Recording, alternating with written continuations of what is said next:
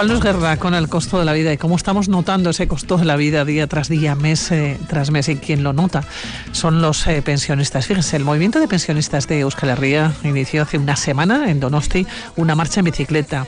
Durante 13 días y a lo largo de 700 kilómetros va a recorrer diferentes municipios y comarcas de toda la geografía vasca para seguir exigiendo pensiones públicas dignas, justas y suficientes. La octava etapa sale hoy desde Vitoria en Gasteiz. Dentro de nada de ocho minutitos está previsto, con destino al Chasu. Así que nos vamos a ir allá con Roberto Flores. Eh, Roberto, y no lo tenemos que buscar, lo tenemos, lo tenemos cerquita. Robert, ¿cómo estás? Segundo, buenos días. Aquí estoy, en la Plaza Nueva, con Iñaki Martín, eh, representante portavoz de Pensionista Araba, y en Donosti partían el lunes pasado, tú lo decías, Pili, con un calor que alucinas. Sí. Iñaki, que me decías tú, madre mía, lo que han tenido que sufrir esta semana pasada con los calores, pero ese sufrimiento ¿Vale la pena para reivindicar cosas, Iñaki? Claro que vale la pena. Pedaleando, pedaleando, ahí de alguna manera vamos reivindicando. ¿eh? Y yo creo que las reivindicaciones que estamos de alguna manera tratando de de, dar a conocer a la ciudadanía son muy justas. Es decir, que ya llevamos tiempo pidiendo una pensión mínima de, de 1.080 euros y que aquí en Euskadi, que tienen competencias, el gobierno vasco complemente las pensiones más bajas a 1.080 euros siguen sin haceros caso. Mira que sois, vamos, de los pocos, bueno, sí hay colectivos que se movilizan, pero los pensionistas estáis perseverando en el asunto eh, de la pensión, pero eh, nada, no se hace 52 meses llevamos. Madre mía, hijo. Cuatro meses. y pico. Hoy cuatro meses, cuatro años y pico. Y con visos de que haya resolución. Bueno, algo, algo hemos logrado, efectivamente. Logramos echar abajo la reforma de Rajoy, el 0,25.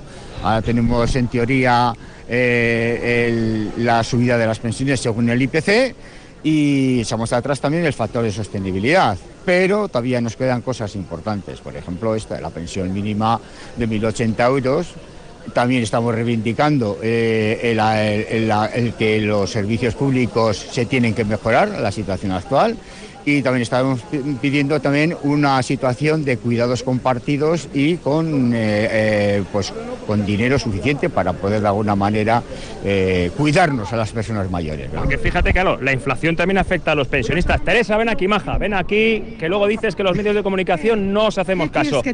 lo que tú quieras. Antes me decías, me quiero explayar. Los medios de pues comunicación no nos hacen caso. Radio Victoria, EITV sí os hace caso. Bueno, Vamos a ver. no me vendas. Aquí, no míralo, me mira Radio Victoria, no el pajarito. Bueno, a ver, Teresa, tú sí vas en bicicleta eh, haciendo este recorrido. No. Vaya por Dios, pues lo, localízame aquí alguien que esté haciendo. Eh, Blanca. Blanca. Bueno, cualquiera que ande, que ande por ahí. Teresa, a ver, Expláyate, hija mía. me explayo. En directo para Radio Victoria, para EITV. ¿Qué quieres que te diga? Ahora, ahora, ahora no sabes. Te, ¿Empiezo por dónde? Empiezo. En un minuto lo que quieras. En con un intensidad. minuto. Vale, con intensidad. Voy.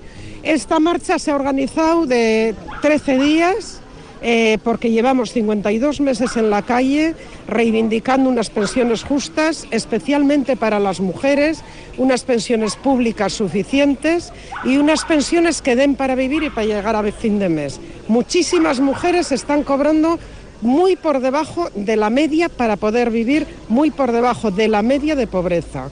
Con 400 euros al mes imposible vivir.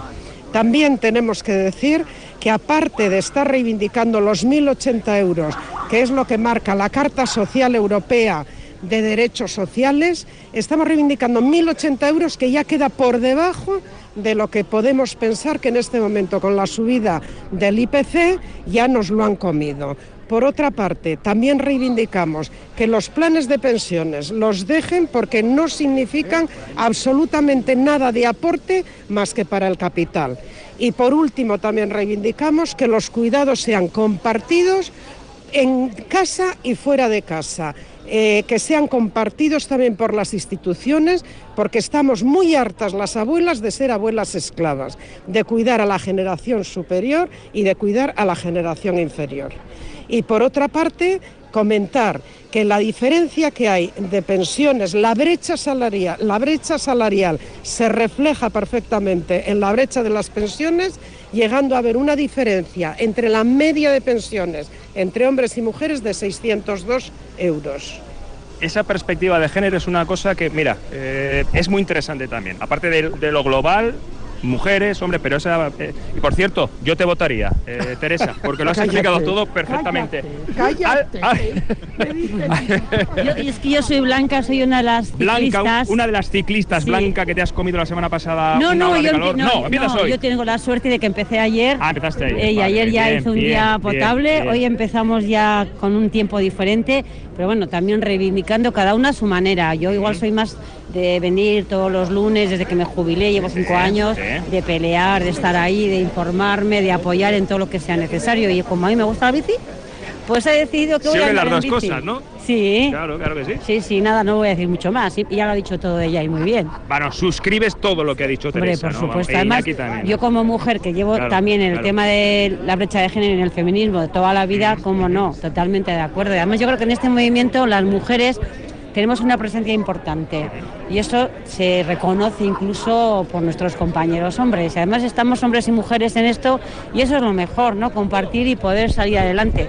Mira, que nos están inmortalizando aquí, ¿eh? Para que lo- Saluda, saluda. de- Oye, que por cierto, claro, a pedales tú vas a estar hasta, hasta, Hasta Donosti. hasta Donosti, ya tiras Sí. hasta el final, el Sí. próximo sábado, Eh, que sí. se concluye Exacto. esta aventura, movimiento de pensionistas de Euskal Herria a pedales. Primera marcha. Primera marcha, primera pero esto tiene que ir con mucha marcha y vamos, con... a- Yo lo poco que he motor. visto, un ambiente maravilloso, Sí, una gente potente, maja.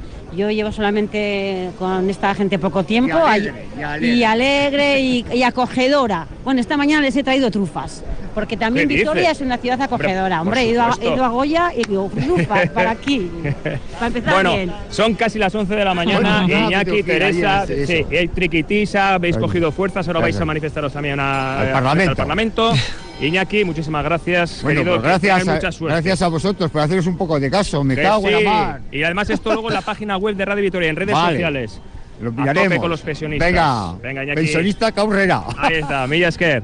Bueno, Pili, pues Bueno, este pues es el te dejo, ahora mismo sí. cuando está a punto de salir la marcha. Hoy, en la octava etapa, destino al Chasu. Y el sábado termina donde empezó, en Donosti. Bueno, pues eh, nada, nos quedan segundos ¿eh? para que sean las 11 de la mañana. La temperatura que ha bajado, ¿eh?